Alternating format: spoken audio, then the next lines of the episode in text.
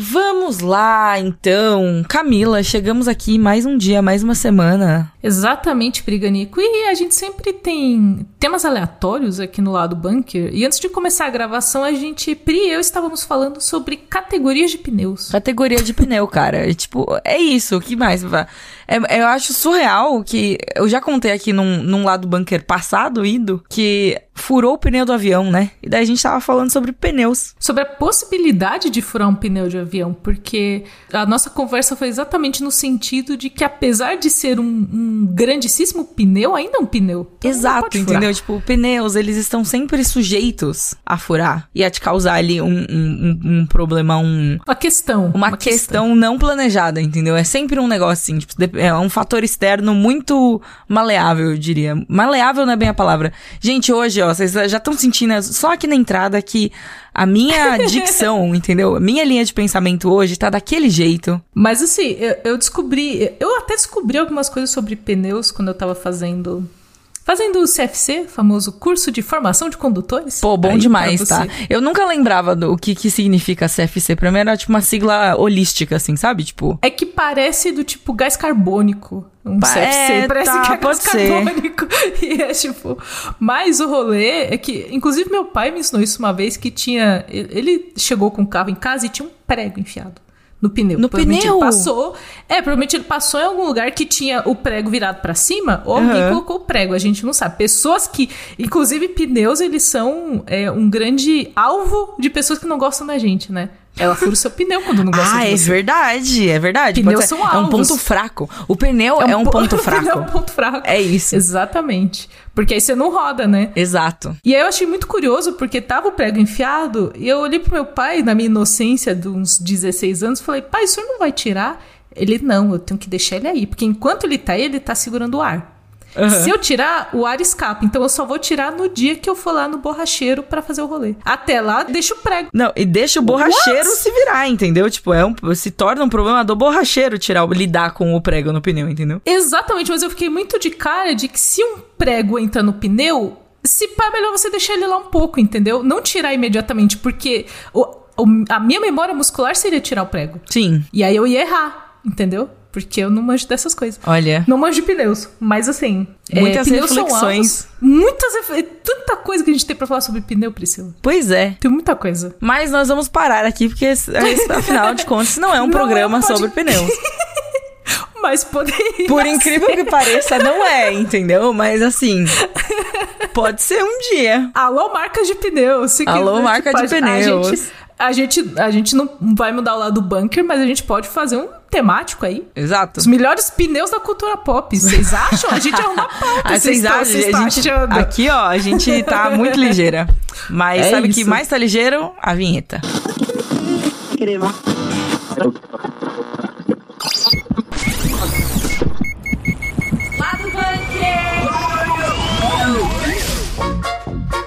Scott Pilgrim, essa maravilha da cultura moderna, vai ganhar um anime na Netflix. E assim, estamos em êxtase. A gente sabe mais ou menos o que esperar, mas ainda assim tá muito bonito. E aí, tô, é, basicamente, a redação do, do, do Nerd Bunker derreteu no dia que saiu esse teaser e a gente Sim. vai falar sobre ele. Eba. Também vamos falar aqui sobre Percy Jackson. Outra coisa que derretou meu coração, sinceramente. Motivos de derretimento, muito derretimento. Muito derretimento nesse, nesse episódio, porque Percy Jackson, enfim, gosto muito. Vou falar mais sobre minha relação com o universo aí criado pelo autor em breve. E é claro que a gente não poderia ter o programa dessa semana sem falar sobre o Besourinho Azul, Besouro Azul, novo filme da DC com a queridíssima Bruna Marquezine, porque não dá para falar Besouro Azul sem falar Bruna Marquezine Exato. É uma venda casada. É uma venda casada, exatamente. E vamos dar um, um, tostão de opinião sobre Besouro Azul. E também vamos falar aqui rapidamente de tecnologia. Olha só. Tum, tum, tum. Estou, é, testei aí um notebook da Samsung e tenho muito sentimento sobre ele e vou falar um pouquinho dele aqui no finalzinho do programa. Bora começar falando de coisa boa, Priscila Ganico. Opa, bora. Porque realmente tá muito bom, tá? Eu queria dizer. Tá muito bom. Tá, tá muito, muito bom. A gente ficou muito empolgado. Mas é isso. Scott Pilgrim, é essa obra da cultura moderna que a gente ama pra caramba, vai ganhar um anime na Netflix. E o primeiro teaser foi divulgado. E assim, é muito. Ah, Literalmente todos os sentimentos, assim, cara. Tipo, sabe todos os sentimentos. sentimentos. apertar, assim, eu quero apertar a tela, porque tá muito bonito. Tá Meu muito Deus. fofinho. É um ótimo Desculpa. momento para ser otaku. É, que, que momento para ser otaku, porque assim. É, o, o anime tá sendo feito pelos, é, pelo estúdio Science Saru, que é o mesmo estúdio que fez o Devilman Crybaby já em, em colaboração com a Netflix. E esse também é o estúdio responsável por Keep Your Hands Off Hazel Ken, que é um anime sobre anime. Basicamente é tipo um, um- um trio ali de meninas que estão fazendo um anime. né? Inception, Inception. Exato, elas têm um clube, enfim, é super gracinha. É um estúdio muito é, conhecido, ele também fez alguns episódios de é, Star Wars Visions, vale a pena dizer. Então, assim, Sim. muitas coisas bacanas saindo do, do, do Science Saru. Inclusive, o anime de Scott Pilgrim tá uma graça! Tem várias cenas que são paralelas com o filme, né, também. Tipo, com, com a- o que acontece no quadrinho. É tipo, o quadrinho que virou filme que virou anime, sabe? The Game. Exatamente. Entendeu? The Movie, The Game, The Movie, sabe? Uma coisa assim? Exatamente, Pri. E assim, tem, a gente até fez uma, uma comparação no, no Instagram do Nerd Bunker, assim, cena, algumas cenas desse teaser com cenas do filme. E mas o mais legal é que ele tá no estilo do quadrinho. Então, assim, ele, ele tá bem com cabelos e, e- esse, esse estilo, acho que de olho, acho que o que me mais me pega é o olho. Nesse estilo do desenho de Scott Pilgrim, eu acho os olhos muito bonitos. Aham. E a gente ganhou uma data de estreia. Vai chegar em 17 de novembro. Vai demorar novembro. Por que novembro? Por que não antes? Chega o Natal e não chega novembro. Estamos nessa energia. Exatamente. E aí achei, acho interessante falar também que o elenco de voz do filme vai estar. no- o elenco, na verdade, o elenco de voz do filme, não, falei porcaria. O elenco do filme, o elenco do filme, Michael Cera ali, todo mundo, vai ser o elenco de voz do anime. Então. O elenco do filme vai voltar. É sabe? isso. Vai voltar todo mundo. Tipo, e é muito legal, porque, tipo, tem, tem umas pessoas. O próprio Chris Evans, que agora é o Capitão América, a Brie Larson, que é a Capitã Marvel, muitos capitões, inclusive, nesse filme Não é? eles estão fazendo vários outros projetos e são atores hoje com um passe muito mais caro ali, mas a galera quis voltar pro anime pra repetir os papéis que fizeram no filme. Isso é sabe? muito querido, sério. Isso é muito, muito quentinho no coração, eu acho, sabe? Exatamente. Inclusive, tem uma entrevista do Michael Cera, que faz o, o protagonista, Scott Pilgrim, falando que foi estranho e divertido voltar nesse novo formato. Ele falou que, tipo, foi muito divertido e também foi muito diferente do filme. E isso puxa também um- uma, uma fala muito legal do criador de Scott Pilgrim. Que eu acho importante dizer isso porque isso me trouxe mixed feelings. pra. Que ele falou o seguinte no, no Instagram: ele falou, olha, eu não sei quem, quem precisa ouvir isso, mas é bom dizer que o anime não vai ser igual aos quadrinhos. Os quadrinhos estão feitos. Se você gosta dos quadrinhos, você pode lê-los a qualquer momento. É, eles vão ficar lá, eles ainda estão lá, é isso, gente. Exatamente. E que essa série, ela vai trazer coisas diferentes de várias formas.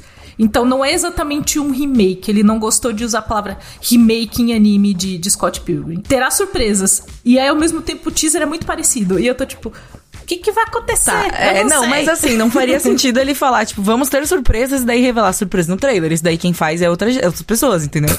Isso é verdade. Isso é Então, verdade. eu acho que está alinhado. Eu acho. Eu acho que cria um hype a mais, assim, tipo, de curiosidade. E sendo uma coisa que veio dele, eu acho que é mais legal ainda. Porque, tipo, pô, é uma coisa que ele estava ali olhando junto. Tipo, é meio que, que nem quando o Neil Gaiman faz as adaptações e, tipo, trabalha nas coisas assim, sabe? Tipo, o autor tá ali e ele tem. Pô, é dele, saca? Tipo, quem que vai falar? Quem que vai encher o saco, sabe? Se ele mudar alguma coisa. É dele. Ele inventou, entendeu? É isso. Exatamente. Digamos que dá uma acalmada no coração do fã. Quando é o autor falando e dizendo que, olha, vai mudar e está tudo bem. Aí você fala, ah, ok. Nem toda Ok. mudança é ruim, gente.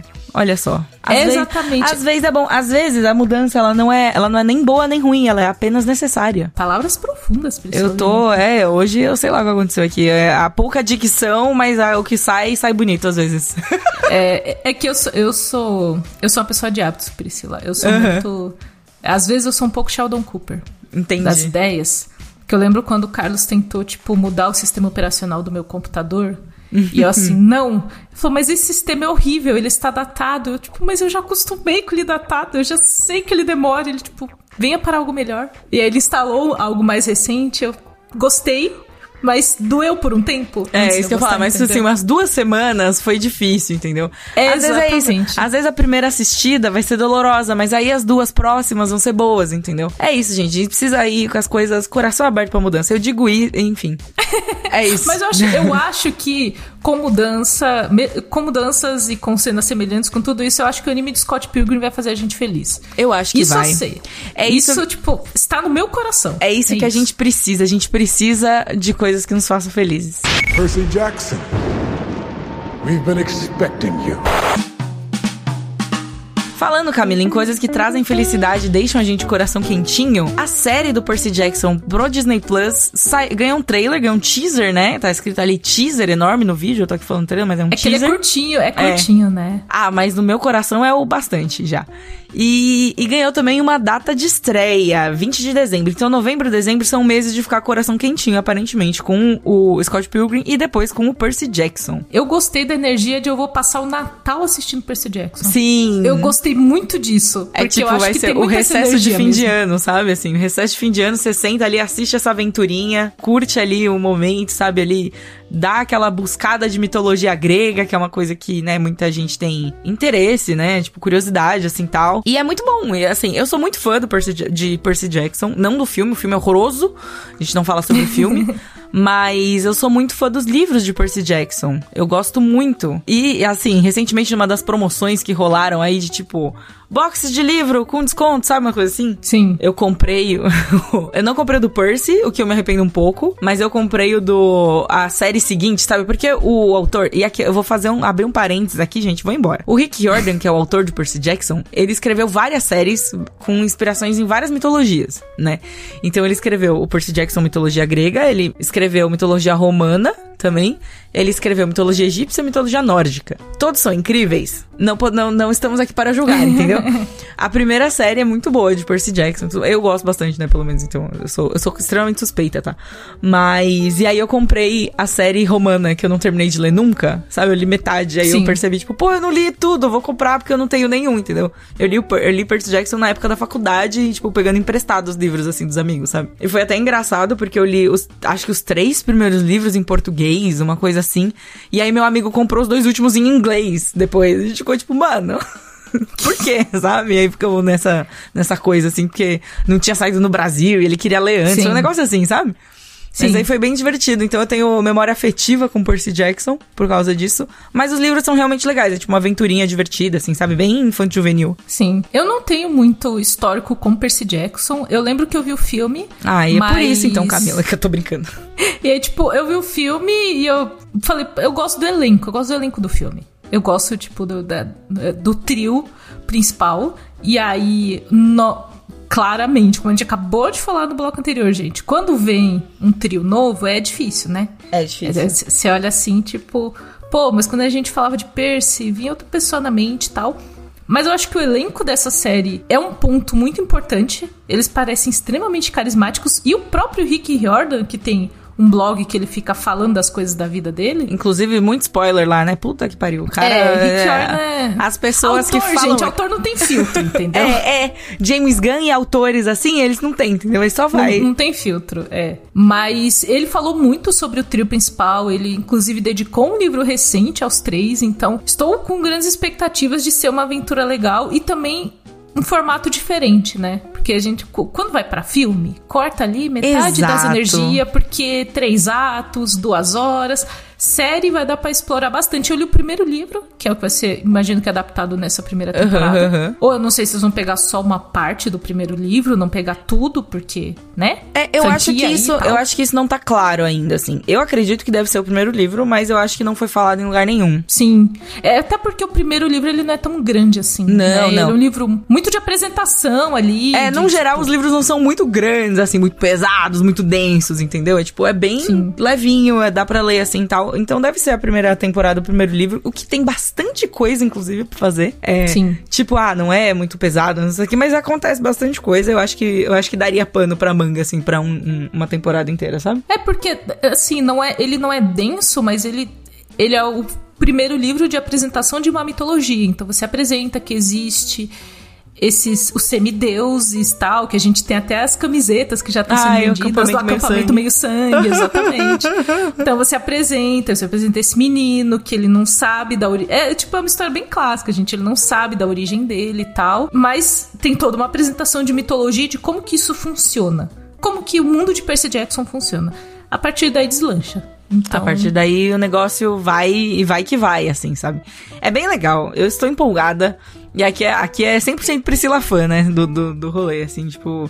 Eu espero que seja legal. E como a gente falou no bloco anterior, assim, ter o autor envolvido dá uma segurança, né? Tanto para ele quanto pros fãs, assim, sabe? Eu gosto que a gente não pensou que esses blocos conversavam tanto e a gente botou eles um seguido do pois outro. Pois é, meninas. conversa e, tipo agradeço demais ao meu subconsciente, porque o meu consciente não está pensando tanto. Obrigada, Exatamente, exatamente. O subconsciente está fazendo um trabalho excelente ali, enquanto a gente está nem olhando. Porque afinal, subconsciente a gente não olha, né? Mas eu tô bem assim, eu acho que quando eu vi que ele tava é, assim próximo, que ele fez, né, toda uma divulgação ali de quando que ele participou do casting, teve todo esse, esse lance, assim, tipo, foi ele, ele que anunciou set, a série, no sabe? e tal, ele tava participando no set, e ele, inclusive, como a Pri falou, falando demais, pô, gente, hoje a gente tá gravando a cena tal, e tipo, Rick Ordome, calma. É. Fala as coisas, Rick Jordan, meu Deus do céu.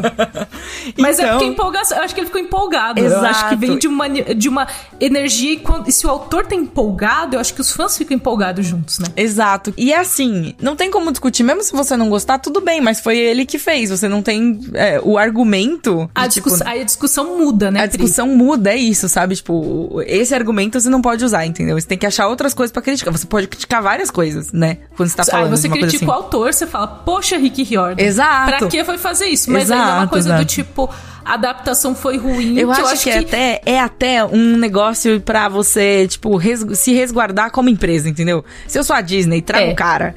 E daí, tipo, as pessoas não vão poder reclamar, porque o cara tava lá, entendeu? Elas querem reclamar com o cara, não vai reclamar comigo. E tem, a, e a gente tem uma questão muito importante, porque o fandom de Percy Jackson é um fandom, assim, muito machucado pelas coisas que aconteceram. é, assim, ah, é um, é um fandom sofrido porque a, os filmes não foram legais. Teve um primeiro filme e chegar a fazer o segundo ali pra tentar, mas. Nossa, assim, eu nem vi o segundo estava... filme. Ou eu, eu vi e deletei da minha mente, o que assim, deve ser, deve ser um mecanismo de defesa, entendeu? Exato. Porque o primeiro filme eu achei muito ruim na época, assim. Eu tinha acabado de ler também, eu tava empolgada, época, sabe? Então, na época já tava ruim, gente, assim. Imagine agora, assim. Né? Ai. Exato. E não era por causa dos atores, sabe? Era. Desse, enfim. Não, é, é o texto, o te, eu acho que a coisa que eu mais lembro é o roteiro.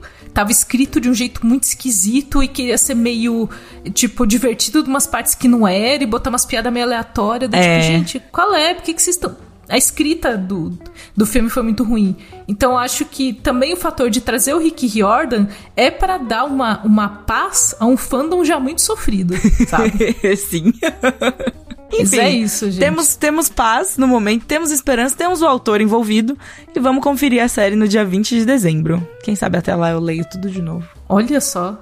Pior é. que dá tempo, hein? Porra, super dá. Não, mas eu preciso comprar os livros, porque eu comprei a segunda saga, vai datar a primeira, hein? É. Ai. Que doideira é essa? É o escaravelho. É um tipo de arma destruidora de mundos. E entre um dos lançamentos mais aguardados aí dos, dos meses recentes está Besouro Azul, filme da DC com a queridíssima Bruna Marquezine no elenco e finalmente chegou, está em cartaz aí, cheio de referências latinas e um monte de coisa interessante e um monte de coisa que a gente já conhece também. Então, para falar dessa mistura do que a gente conhece com, com as outras coisas tudo, a gente trouxe Pedrinho Siqueira, que está aqui para falar de Besourinho. Olá, que sou Lapriola ouvinte e é isso, gente, tá acabando. Só falta Aquaman agora. Estamos na contagem pra... Ah, vai acabar a DC. Não, não vai acabar a DC. Meu Mas vocês Deus. entenderam, né? Vocês entenderam. Vai acabar essa DC ou esse, esse, esse não sei, assim. É, não sei também. Essa encarnação da DC, eu não sei. O universo de DC está, está prestes a mudar. Como que é? O balanço de é, poder lá só está prestes de poder. a. Isso. a hierarquia está prestes a mudar, entendeu? Eu gosto muito dessas frases de efeito porque elas, assim. O que que isso significa, sabe? Nada. Não significa nada. E significa é nada tudo. É, tudo. É fantástico, entendeu? Enfim, prossigam. Desculpa, gente. Mas o, pior, mas o pior é que mudou, né? Só não do jeito que o The Rock queria. não é, bom, isso é verdade. Né? Né? Mudar, Isso é bem verdade. Mas é isso, gente. Besouro Azul, Azul Besouro, chegou aí dia 17 de agosto, já tá no cineminha. E eu tive o prazer de ver, né? Eu sou um... Infelizmente, junto com o nosso querido Gabriel Ávila, eu ainda acredito na DC. E fui convidado a assistir a obra. Não, foi muito natural. Você rindo e eu falando, putz, é isso. né? Ah, E eu vou dizer, gente, ó, eu não tava com muita expectativa pro filme, não, mas ele é legal, hein? Ele é simpático e ele é. daria um 7, 10, assim, uma sessão da tarde bem legalzinha. Como diria o sábio Lulu Santos, ó, não vou dizer que foi ruim, mas também não foi tão bom assim. Quando você diz que algo é simpático, é tipo a dona Florinda falando pro professor Girafales que ele também é muito simpático.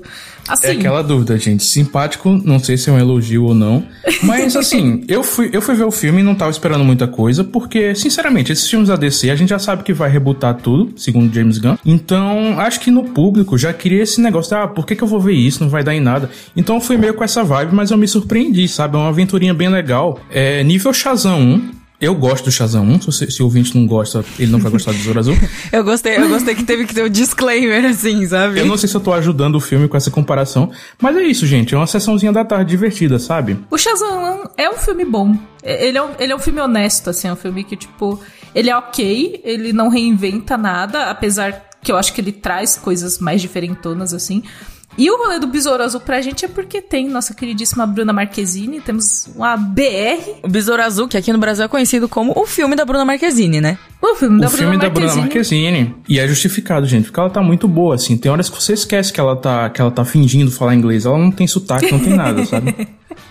Fingindo falar inglês, exatamente isso. É muito fofinho, gente, porque ela tem uma amizade com o Cholo, né, que é o protagonista. Ela tem. E- Ah, então, vamos lá, vamos falar da relação. Vamos falar dos Ixi. bastidores, né? Porque assim, gente, Então. momento fofoca. Te- temos um, um drops que seria um mal acompanhado, mas não é aqui no meio do lado Aqui, do é, bunker. aqui é, a- é um momento mal acompanhado dentro do lado. É a União Sinistra É. mal acompanhado lá do bunker parte 2. Exatamente. Fofoquinha nerd, porque assim, a Bruna Marquezine ficou muito amiga do Cholo, que é o, o ator de Cobra Kai que faz o protagonista, né? O queridíssimo Besouro Azul. E assim, mas é uma amizade que eu tenho certeza que eles se pegaram em algum momento ou querem muito se pegar, porque tem uns vídeos assim dela, tipo, dançando quase no colo dele e ele rindo Ela e pula tipo, em cima ah, dele, ela mergulha nele. É, É, é um- é- tipo, e é sempre assim, muito amigo, muito amigo, mas assim, ah, gente, eles não, são. é, é, eles parecem ser ótimos amigos. Exa você entendeu, Né? Priscila. Você Uhum. entendeu. É exatamente isso. E assim,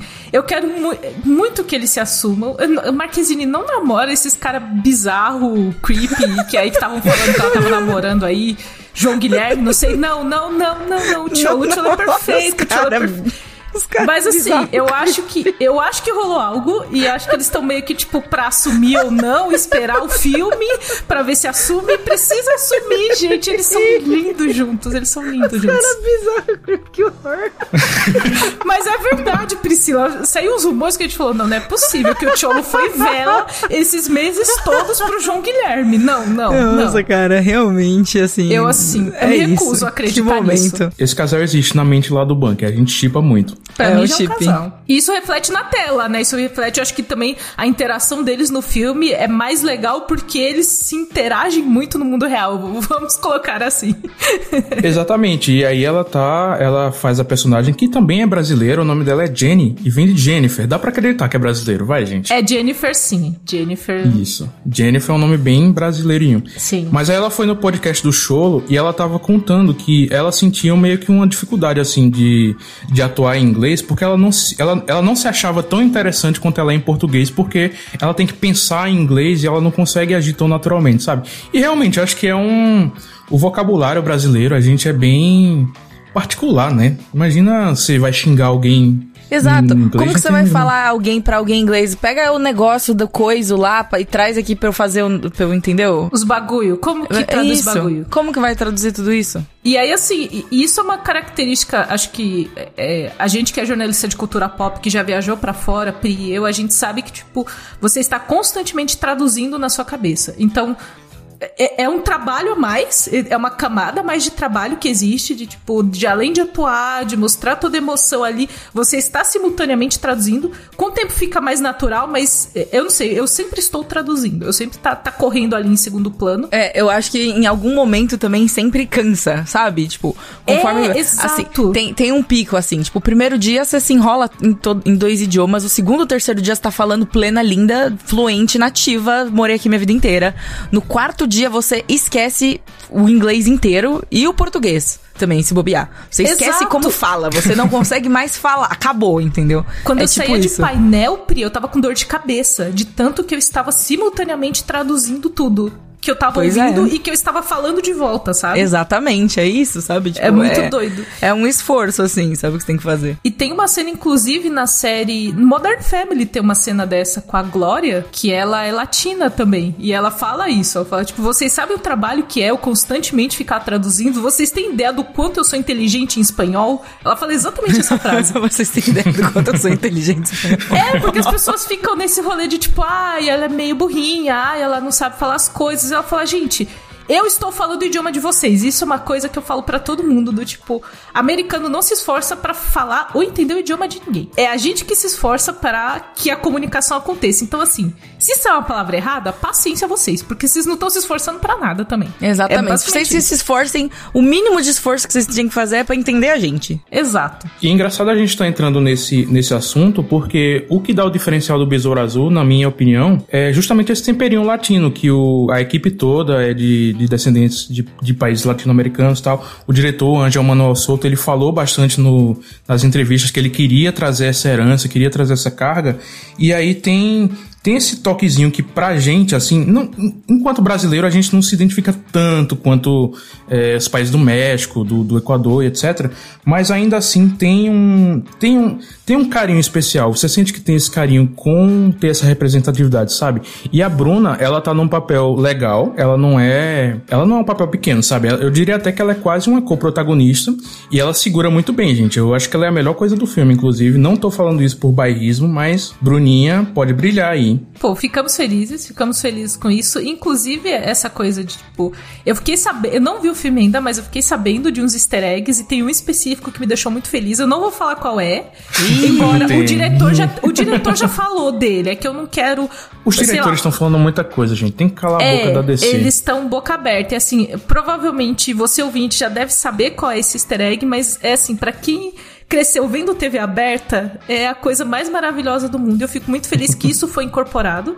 A- Como o Pedro falou, a gente como brasileiro que fala português, não fala espanhol, a gente se sente até meio excluído da América Latina às vezes. Isso acontece em viagem também, falando um bastidor também. Quando tem viagem, gente, todo mundo que é Latinoamérica e fala espanhol se junta e os pro brasileiro fica ali meio. Eu não, não- não sei onde é que eu fico, porque não tem um lugar pros brasileiros, entendeu? A gente fica meio excluído, mas eu acho que. O, inclusive, o diretor deu entrevista ao Gabriel Ávila falando sobre isso, que ele até gostaria de, de talvez uma possível sequência, trazer o Besouro Azul pro Brasil, já que a queridíssima personagem Jane é brasileira, e aí poderia até dar uma ajudada de tipo, oi, o Brasil também é América Latina, gente. A gente não fala espanhol, sabe? Acho que seria legal também. Mas é isso, gente. E falando em diretores que falam muita coisa, é, o James Gunn, ele falou mais de uma vez que o personagem Besouro Azul vai continuar no DCU. Ele não, ele então tem esse É, a gente esse não sabe atrativo se aí é, também. o, se é exatamente o Cholo, porque teve vários Besouro Azul nos quadrinhos, né? Tipo, várias pessoas Exatamente. Mas aí também trazendo, trazendo o outro lado, James Gunn também falou que Flash ia rebutar todo o universo DC e a gente viu, É, né? Então James- James Gunn também fala muita coisa. James Gunn é uma pessoa que habla, então, assim, é- às vezes nem, nem tudo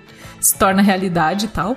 Mas eu acho legal. O, não, não tive oportunidade de ver ainda, mas quero ver Besouro Azul. A única coisa que as pessoas estão falando, e parece que é real mesmo, que apesar do, desse tempero latino e tal, ele é um filme muito, muito, muito básico. Jornada do herói, descoberta de poder e essas coisas que a gente já sabe. É porque a história do, do Besouro Azul também, ele, é- ela é bem basicona, bem feijão com arroz mesmo. É um jovem, ele chega da universidade, tá procurando emprego, ele acaba entrando em contato com a tecnologia alienígena que dá poderes a ele. E aí tem todo esse fator de Homem-Aranha, de aprendizado, de grandes poderes e grandes responsabilidades. Então, o filme mesmo, ele não se esforça para sair muito além disso.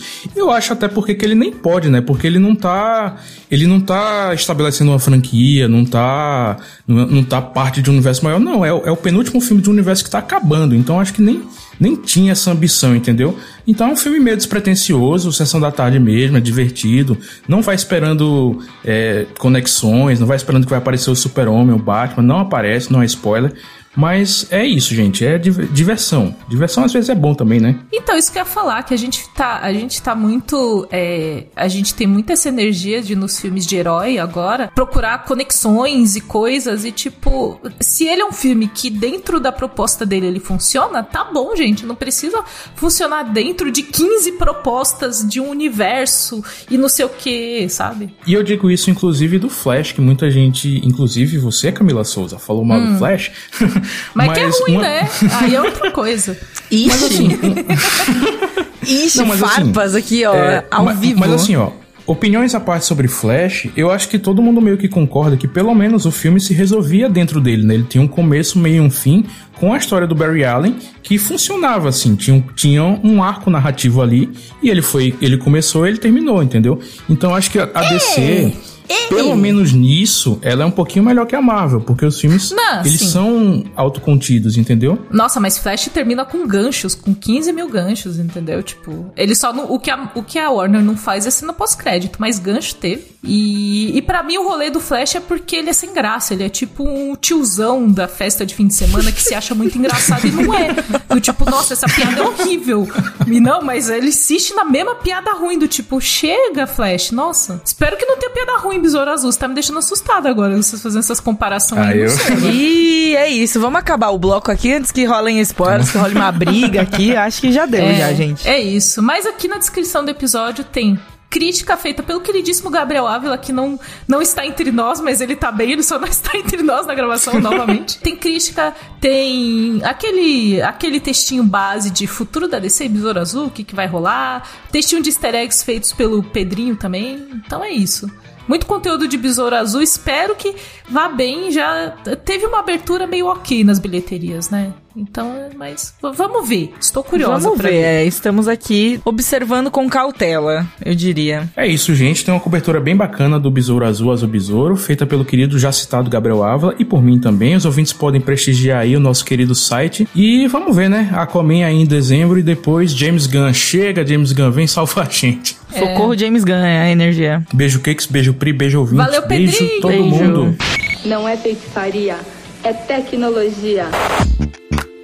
Hoje eu venho aqui, Camila, falar rapidinho de um, uma experiência que eu tive com um notebook que é o Samsung Galaxy Book 3 360, que é um nome gigantesco e que eu tive que ler, tá? Nome e sobrenome, é um notebook com nome e sobrenome. É um notebook inclusive. com nome e sobrenome. Que eu peguei para fazer a cobertura de Summer Game Fest e ainda tô usando ele pra fazer várias coisas aí da vida. E é um notebook muito legal, assim. É, ele tem uma tela de touch que eu acho que. Eu, eu queria entender melhor, eu acho, o conceito de tela touch em notebook. Porque qual a sua opinião sobre tela touch em notebook? Tela touch em notebook, ela me confunde. Porque eu não espero, eu, no momento da vida em que eu estou, não sei se a gente vai evoluir para isso em um momento, mas no momento atual eu não espero o touch de notebook. E aí uhum. eu sou a uhum. pessoa que às vezes mete o dedão na tela para mostrar algo para alguém, e aí é touch, e aí tipo eu bagunço os arquivos tudo porque Sim. eu meti a mão na tela, entendeu?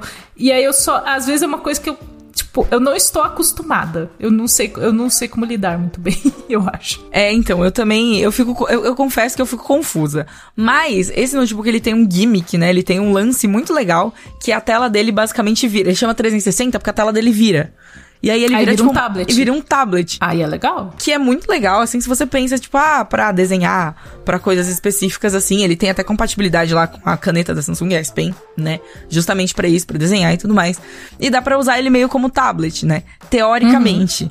Na prática, eu achei meio confuso ele como tablet, porque o teclado não para de funcionar. Então, se você apoia em algum lugar meio forte assim, as teclas ah. continuam teclando.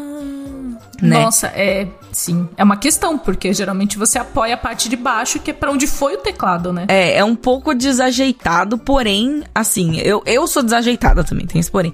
Mas o notebook em si, ele é excelente, assim, Camila, é um dos melhores que eu já usei até o momento. Ele é muito rápido, ele tem toda essa questão, assim, de tecnologia mesmo, sabe? É, é, curioso, assim, por exemplo, eu tenho um notebook aqui em casa que eu uso geralmente, que é da Samsung também, olha só. Meu Deus do céu, eu sou muito fanboy, fan, fangirl. eu tenho muita coisa dessas. Enfim, mas eu tenho um notebook antigaço aqui que eu comprei antes de entrar no Jovem Nerd até. Eu tenho esse notebook desde 2015, acho, 2016 por aí, e é muito assim, visível a diferença. das Ah, é. coisas. É. porque ele tá bem antigo também já, né?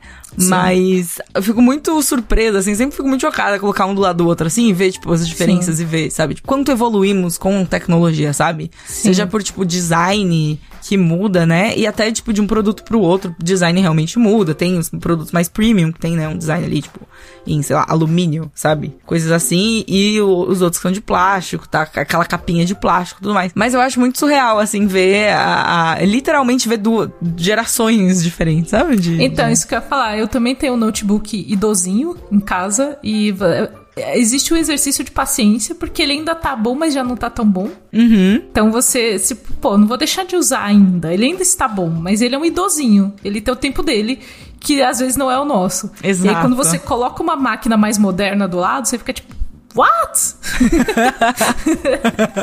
Os olhos ficam, meu Deus. E eu acho que é um sentimento que a gente tem só quando a gente realmente coloca uma coisa do lado da outra, sabe? Exato. Eu, eu tive isso recentemente, Pri, quando eu fui. Eu tenho um celular mais novo e o meu celular antigo ele não pifou. Ele, ele ainda liga e tal. E aí eu fui procurar uma foto muito específica que tava na galeria daquele celular. Uhum. E eu liguei ele, eu fiquei assim uns minutos. Eu, tipo, nossa, como esse celular ficou lento depois que eu deixei ele parado. Uhum. Aí Carlos chegou pra mim e falou: ele era lento desse jeito quando você tava usando. É que você tava acostumada. É exato, é uma aí coisa. eu, tipo. Ah, ah, ah, ah, ah, agora faz sentido, entendeu? A gente tá acostumando com coisas cada vez mais rápidas, né? Eu acho que esse é um ponto, assim, muito. É, me, dá, me dá labirintite essas coisas. É, então, a Fico gente. tontura, sabe? Vamos, vamos começar. É, Se a gente entrar nesse Se assunto os aqui. notebook tão idosos, imagina a gente quando tá idosa, Priscila. É verdade, ó. Quando eu nasci, e aí aqui, ó, gente, atestado de idade. Quando eu nasci, não era comum ter computador em casa, saca? Não, o computador é um negócio que tinha em empresas grandes. Exato. Assim, e eram coisas gigantes. Exato, o primeiro computador, assim, que eu tive mais contato, assim, tal, porque eu, minha madrinha, ela realmente tinha, tipo, sei lá, acesso a essas coisas, mas eu tinha, tipo, uns 5, 6 anos, assim, sabe, já. Nossa, ainda foi muito antes que eu, Pri. É. Porque eu tive o primeiro contato com o computador mesmo na escola, que tinha, tipo, a famosa Ah, sala sei, de sei. informática. Nossa, meu Deus, joguei Sabe? muito Carmen Sandiego nesse. Eu jogava um jogo do patinho. Que E o do tinha peixe? Que pular uns lá. Não, não jogava do peixe, jogava do pato. Pô, do peixe era da hora. pular nos lugares. Mas assim, a- sabe aquele negócio do tipo, você liga e aqui é a tecla Windows e não sei o que, tipo, você tem o, o curso de informática da escola. Nossa, cara, é, é real demais isso. E a gente tinha que cuidar do- dos computadores, botar capinha, porque eles eram aqueles brancos, né? Sim, aí Então, ficava você, tudo tipo, amarelo. Ai, gente, que tempos Todos esses gloriosos. momentos, assim. Priscila, a gente é muito idosa, igual os computadores. Não, e, e não é esse o ponto, assim, a gente não é idoso, é porque, tipo, as tecnologias estão avançando numa velocidade tão rápida, É. sabe? Que, tipo, pô, é uma meus energia de pais... idoso, mas não é idoso, mas meus é uma energia. pais, quando eram, quando eram, tipo, muito criança, assim, tal, não tinha banheiro dentro de casa, entendeu? Tipo, não existia Ah, televisão é, quando meus sim. pais nasceram, sabe? Então, ah, tipo, minha mãe falava que ouvia rádio só, ela sabia É, das coisas então. pelo rádio. não tinha televisão, não era fácil, assim. Tipo, e agora, tipo, meu, Exato. toda casa praticamente tem uma televisão, sabe? Então, é muito surreal pensar nessas mudanças. E agora minha mãe é viciada em rede social, entendeu? É, exato. Aí e agora minha mãe é viciada em novela turca, sabe? Deu a volta, né? É muito incrível como isso deu a volta com a geração dos nossos pais. Deu uma volta muito grande. Sim. É, porque agora, tipo, a- acho que ela foi postar um negócio esses dias. Ela, nossa, a foto tá demorando pra carregar. Eu falei, meu Deus, mãe, 10 segundos. A senhora também tá muito acelerada. Posta foto, que que. Vá na calma, calma. Pois é. E é Pois é. assim, é, é isso, sabe? Que a gente tem no, no, no momento e a gente tem que lidar com essas coisas, com essas mudanças. Por falar em acelerado, tem uma coisa que é a minha coisa favorita desse notebook, que não é o notebook, não tem nada a ver com o notebook. É, não, essa é, é o carregador desse notebook. Ah, O carregador deste notebook, ele é simplesmente tudo. Ele é muito rápido. E ele é muito. Porque, porque, tipo, um carregador de notebook, ele precisa passar, né? Tipo, sei lá, voltagem pra carregar o notebook. Só que ele funciona no celular, ele funciona na tablet, funciona em tudo. Ah, ele, ele é USB-C? Exato, Ele? é um carregador universal. Ah, então, é USB tipo C. Eu sou muito Exato. apaixonadinha por USB tipo C. Tá ele é redondinho, mudando. né? Ele é assim, tipo. É, ele é.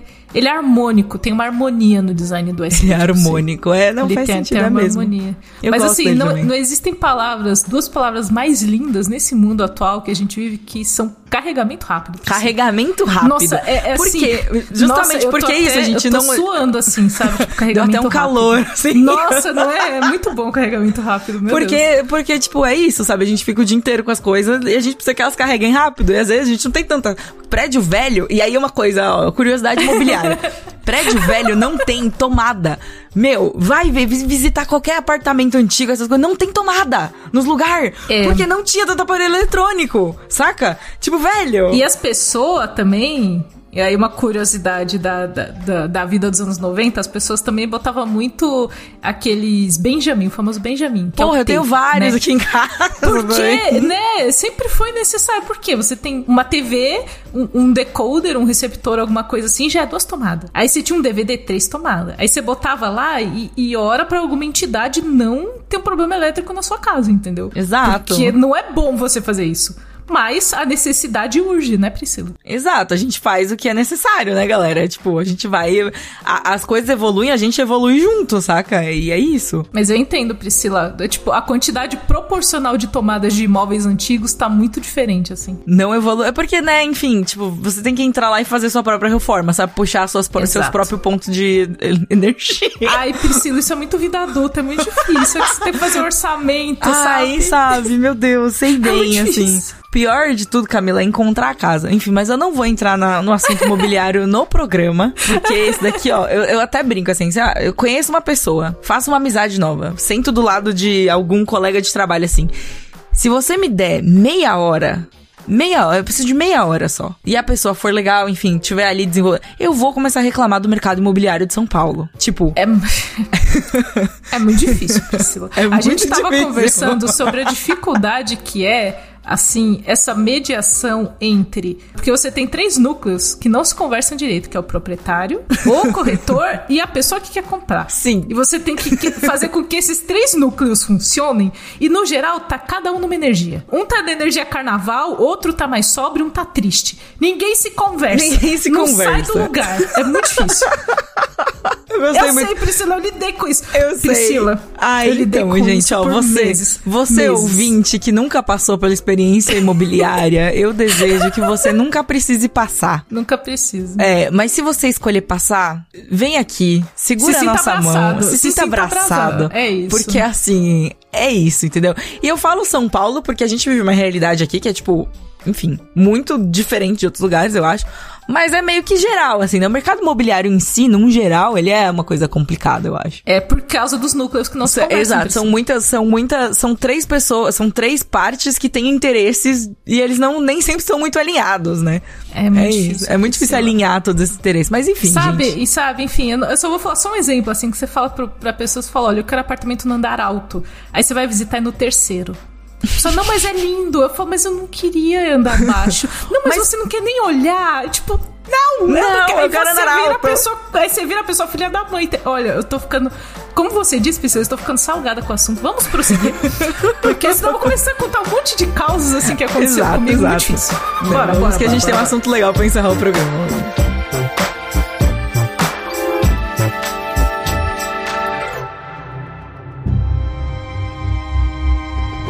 Hoje. Então, depois dessa. pra gente não se estressar mais com isso, nós vamos falar sobre uma novidade muito legal que vocês já devem estar sabendo. Se você não tá sabendo, porra, onde você esteve, né? Que é França e o Labirinto. Uma audiosérie. Olha só. Uma audiosérie, assim, vamos falar. Eu, vou falar bullet, bullet points de Francisco Labirinto. Pá, primeiro bullet point. Audiosérie protagonizada pelo Celton Mello, produzida pela Nonsense Creations, que é a produtora aqui de Jovem Nerd, então assim, idealizada por Jovem Nerd Azagal, tudo que vocês vão ouvir, idealizado por eles. É o primeiro original Spotify 100% brasileiro. Então, assim, é uma audiosérie aqui, Brazuca. A gente falou de Bruna Marquezine, de Brasil Exato, aí nesse episódio. é, então, assim, é uma produção 100% nossa. E é uma história, assim, investigativa, né, Priscila? É, eu vou falar o próximo bullet point, hein? Pá! França e o Labirinto é uma série investigativa e cheia de mistérios. Tem ali um background criminal, né? Tem uma coisa assim e tal. Porque o Celton Mello, ele interpreta o Nelson França, que é um detetive particular. E ele é conhecido por ter ajudado aí a prender um famoso serial killer, né? Tipo, um, um cara aí boladão. E daí, como a gente não tem um minuto sequer de paz, aparece uma nova vítima, um novo caso, assim tal. E daí o França vai investigar, ele para e fala assim: opa, opa, que que é isso aqui? Isso aqui Estou pressentindo uma treta. pressentindo o perigo e o caos, entendeu? Ele para assim e ele fala: Ó, isso aqui é, parece aquele serial killer lá, hein? Que eu prendi, ajudei a prender no passado. Tipo, pô, e aí? Entendeu? E daí começa assim, um, um- Começa a trama daí. A partir daí é ladeira abaixo, gente. Tipo, e é muito legal porque. A série, ela é feita de um jeito em particular. Ela, ela é, tipo, ambientada de um jeito diferenciado. Exatamente, Pri. A gente fala muito. Você que já ouviu também os Nerdcasts RPG, você sabe que a gente. Jovem Nerd tem uma preocupação com a qualidade de áudio e com uma imersão. E aí, no caso de França e o Labirinto, Terceiro tem o áudio, point. Pá! áudio binaural, tan, tan, tan, tan, que é um som que cerca a pessoa que tá escutando, então você se sente na pele ali, você sente naquele momento como se você estivesse na pele do protagonista. Eu vou dizer, Priscila, que áudio binaural eu já ouvi em Nerdcast RPG e eu não estou zoando, eu estava indo pro Pilates, andando na rua, e eu comecei a ouvir um barulho, eu virei pra trás, porque eu É. achei que tava passando alguma coisa assim, e era no podcast, eu fiquei tipo, meu Deus do céu, que áudio bom do cacete. Exato, é isso que tem exatamente. França, e aí tem um plus nessa história, que o Nelson França, o detetive, o protagonista, ele é um personagem cego. Então a questão de percepções de áudio pra ele são muito importantes e tudo isso tá incluído na série. E aí você vai se Exato. sentir assim, numa imersão muito grande. É muito legal. Olha, inclusive, tem um momento ali que eu não vou falar qual é, mas quando vocês escutarem, ouvintes, vocês vão saber que me deu um desespero. eu tava escutando, tipo, eu juro pra vocês, cara, eu tava, eu tava escutando, eu tava desesperada escutando. Foi, tipo, causando sentimentos assim, sabe? Tipo, realmente fortes, assim, sabe? Foi muito legal, assim, uma experiência muito diferente, assim, eu gostei bastante. Exatamente. Então chega em 29 de agosto com 13 episódios logo original aí. Spotify. Então tem um link aqui na descrição também pra você saber mais sobre a história de França e o Labirinto. E eu Uh. estou empolgados. Empolgados, empolgados, estamos, estamos Sabe ambas, estamos ambas. Sabe aquele momento assim que você pega o headset, senta, passa um café, e aí você, Sim. tipo, fazer todo um, um ritual pra ouvir com, com áudio legal e, tipo, sem interrupções. Eu Ah, eu faço o contrário. Labirinto sem interrupções. Eu, ó, eu, eu, pessoalmente aqui, eu gosto de fazer o contrário, porque senão eu fico muito imersa e aí começa a ficar ruim, entendeu? começa a me dar nervoso. Então, é, é, bota ali o fone, vou dar uma volta, assim, enquanto tô lavando uma louça, sabe? Enquanto tô ali botando umas roupas na máquina, estendendo uma coisa enquanto eu tô fazendo outra coisa. Porque eu vou absorvendo as informações sem elas dominarem, entendeu? Entendi. Mais ou menos entendi. nessa Só- vibe. É, é legal porque funciona dos dois jeitos. Então, Exato. seja você um ouvinte clássico, como eu faço às vezes, um ouvinte do caos, igual a Priscila, vai funcionar. eu gostei muito de entendeu? ouvinte do caos, tá? Ouvinte do muito caos, bom, não é? gostei. É basicamente isso. Você ouve de que forma? Qualquer uma. É. Exatamente. Vocês podem também contar pra gente nas redes sociais ou entrar no nosso grupo do Telegram pra contar se vocês são o ouvinte clássico ou o ouvinte do caos, né? Ou se às vezes é uma terceira classificação de ouvinte que a gente não conhece. Vem apresentar pra gente. Exatamente. Eu vou. Penso agora numa enquete. E você que não tá no grupo do Telegram, você não vai participar da enquete. Vai perder Talvez a se fosse enquete. você, eu entrava no grupo do Telegram pra participar da enquete. É verdade, o link isso. tá aqui, ó, não tem desculpa. Exatamente. Pri, maratonamos aí pra chegar ao final desse lado bunker número 110. 110, né, cara? 110. Número vários... bonito, né? Ô, o próximo vai ser 111. 111. Tan, tan, tan. Olha, matemática.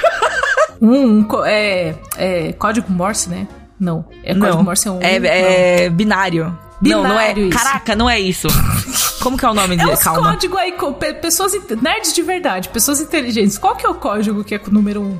Que É um código binário. É código binário, tá sim. É o É, o binário. sistema de numeração binário. É isso aí. Vai ser um lado bunker binário. Vai ser um lado bunker binário. É isso. É isso. Pessoal, muito obrigada por ouvir esse programa até aqui. Semana que vem estamos de volta aí com mais caos. E é isso. Sempre vai ter caos. coisas legais de comentar semana que vem. Vai. Quais? Temos já? A gente já sabe de alguma coisa? A gente sabe?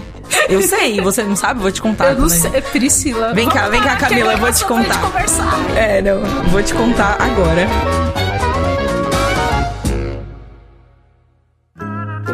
Programa editado por Doug Bezerra.